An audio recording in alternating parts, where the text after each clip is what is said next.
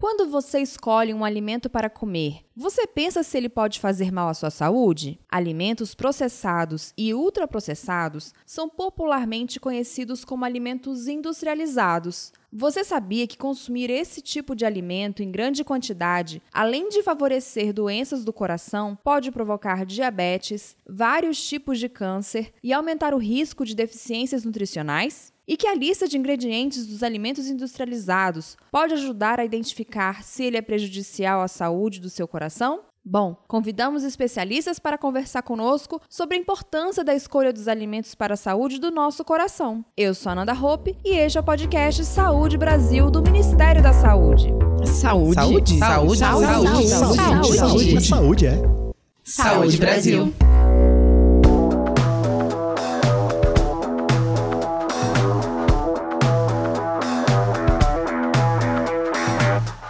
Sabermos mais sobre a importância da nossa alimentação para a saúde do nosso coração, convidamos o cardiologista Renan Matos Ribeiro Júnior e a nutricionista do Instituto Brasileiro de Defesa do Consumidor, Ana Paula Bortoleto. Começamos a conversa com a Ana Paula.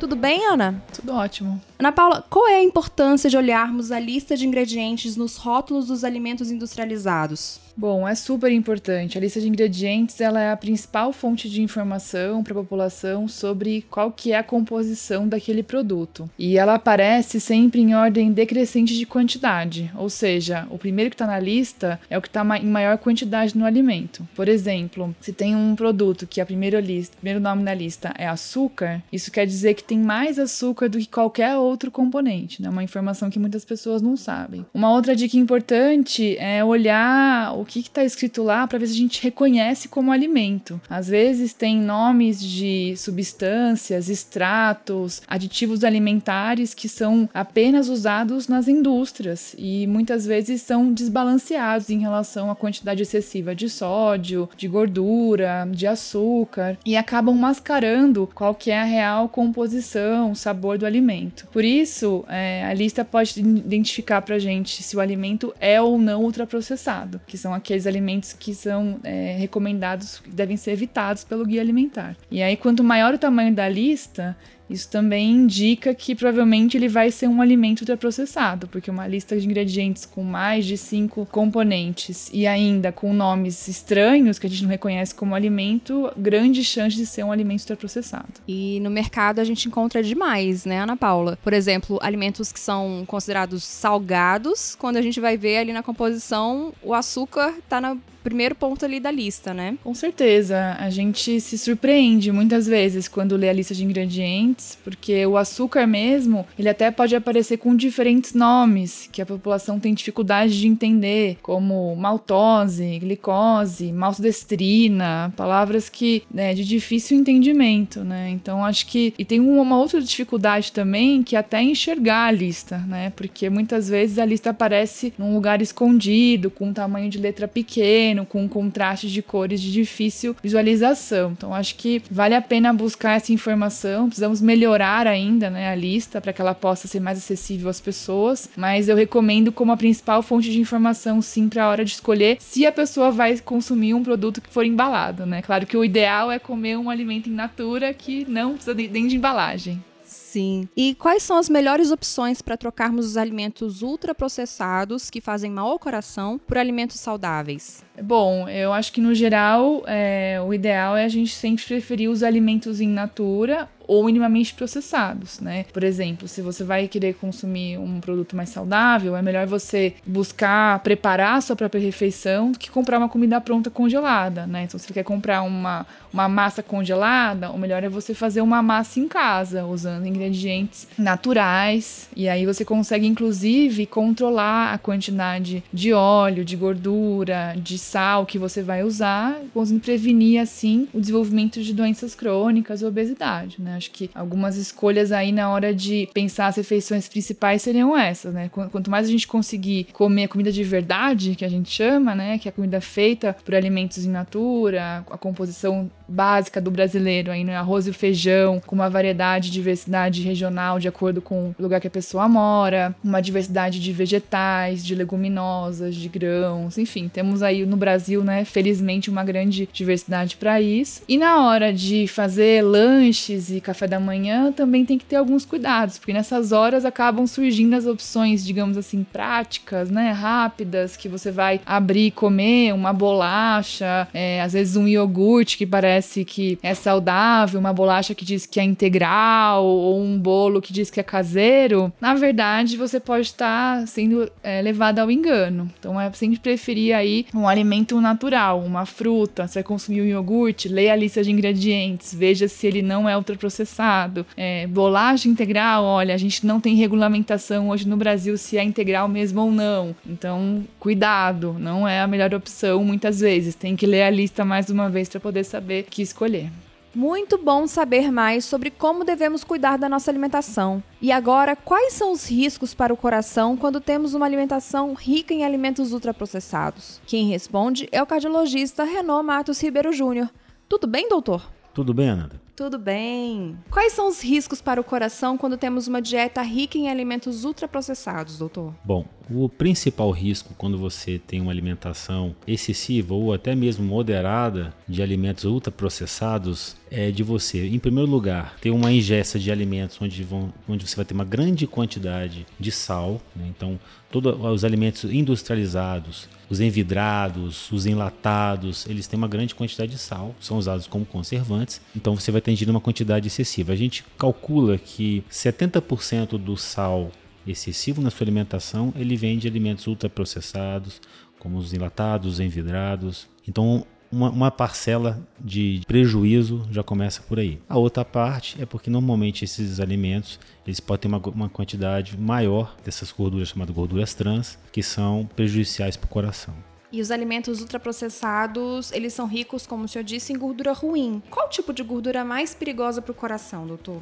Então, a, o tipo de gordura chamadas polissaturadas, são as mais prejudiciais para o coração. E qual a importância disso para nós? Né? É que quando você excede a quantidade de alimentos é, ultraprocessados, você aumenta, pode aumentar primeiro o seu peso corpóreo. Você pode começar a adquirir sobrepeso, obesidade, assim por diante. O que está relacionado diretamente é, com esse tipo de alimentação que a gente não recomenda é exatamente a formação de aterosclerose. A aterosclerose nada mais é que um envelhecimento dos nossos vasos, das nossas artérias. E quando você tem um envelhecimento da sua artéria, você automaticamente pode começar a adoecer. As artérias podem ser prejudicadas pela aterosclerose, que em, de uma forma simples é o acúmulo de gordura nas suas artérias. E se acumular gordura, o sangue não passa normalmente e o órgão que recebe esse vaso, que vai receber esse sangue, é prejudicado. Muito importante é a gente entender que quando você acumula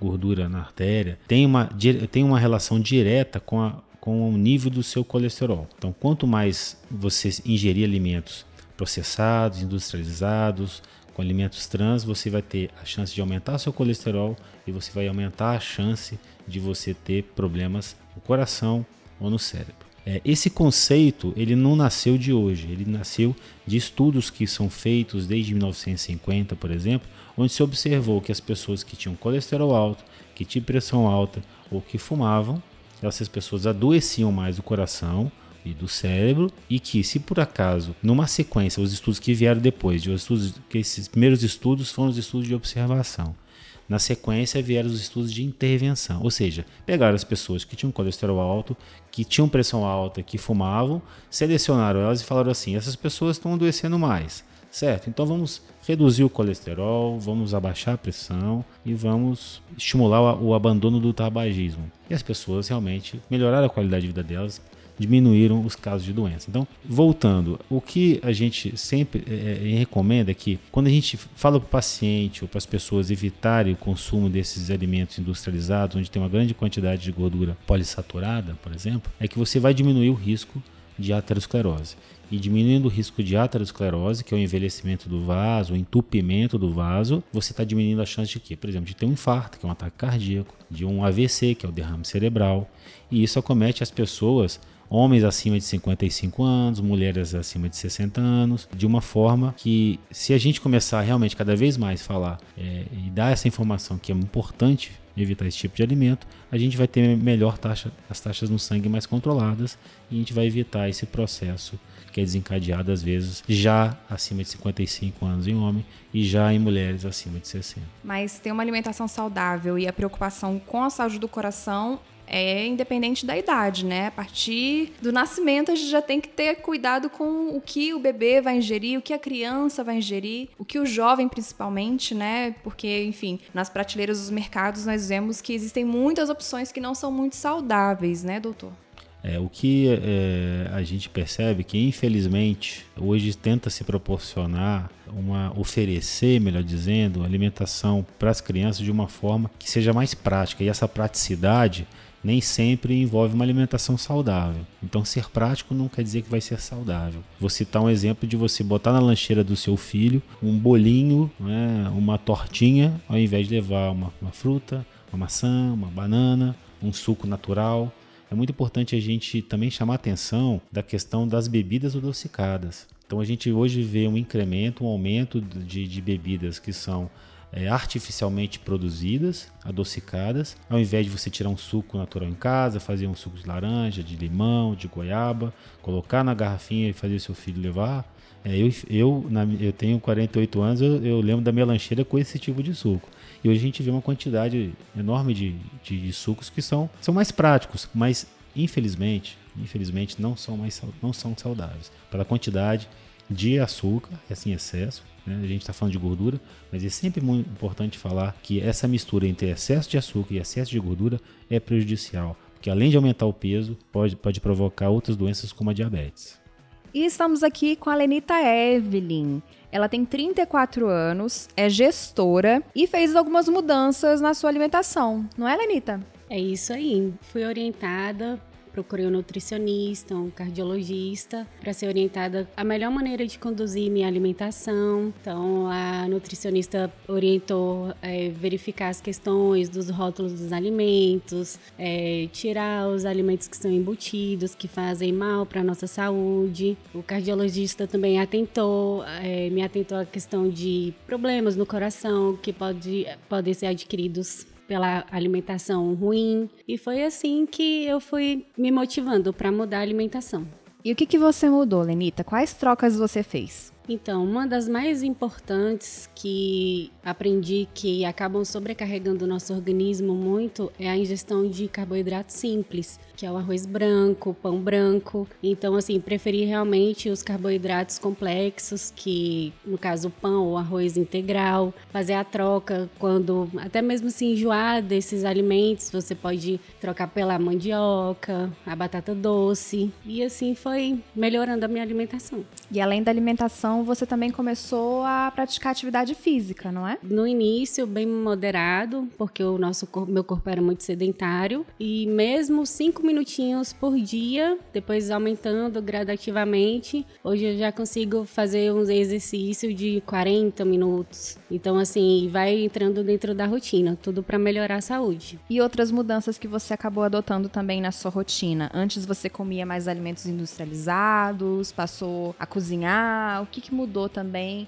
depois que você visitou esses profissionais? Sim, porque antes a minha alimentação era muito de lanches mais rápidos, né? Os fast food. Então é mais prático pedir esses alimentos na rua. E assim, com isso, realmente o ganho de peso que eu tive foi bem considerável. E com essa mudança, eu passei a cozinhar mais, porém com a qualidade da alimentação e da vida melhorou também bastante. Funcionamento do meu corpo inteiro, a minha pele, o intestino, tudo isso tem mudado com essa mudança de hábito. E você tem algum problema do coração ou a sua família tem algum histórico? Familiar, eu tenho alguns problemas que são as minhas avós são hipertensas Exatamente por isso os médicos perguntam, né, o que que tem os parentes e assim é para tentar mesmo para evitar que tenha algum problema no futuro, de hipertensão, algum problema no coração e por aí vai. A gente não precisa esperar aparecer um problema para mudar de atitude, né, Lenita? Exatamente. Prevenir, né, para não precisar remediar. É isso aí. Vamos cuidar do nosso coração, pensando e escolhendo melhor a nossa alimentação. Lembrando que a melhor opção é sempre o alimento em sua forma natural, ou seja, alimentos in natura ou minimamente processados, como arroz, o feijão, a carne, os ovos, as frutas, as verduras e os legumes. Os alimentos processados devem ser limitados e os alimentos ultraprocessados devem ser evitados. Sempre leia com atenção o rótulo e escolha o melhor para a sua saúde e da sua família. Agradecemos a participação do cardiologista Renan Matos Ribeiro Júnior, da nutricionista Ana Paula Bortoleto e da Lenita. E agradecemos também a você, ouvinte, por ter nos acompanhado. Nos encontramos no próximo episódio do Saúde Brasil. Até lá!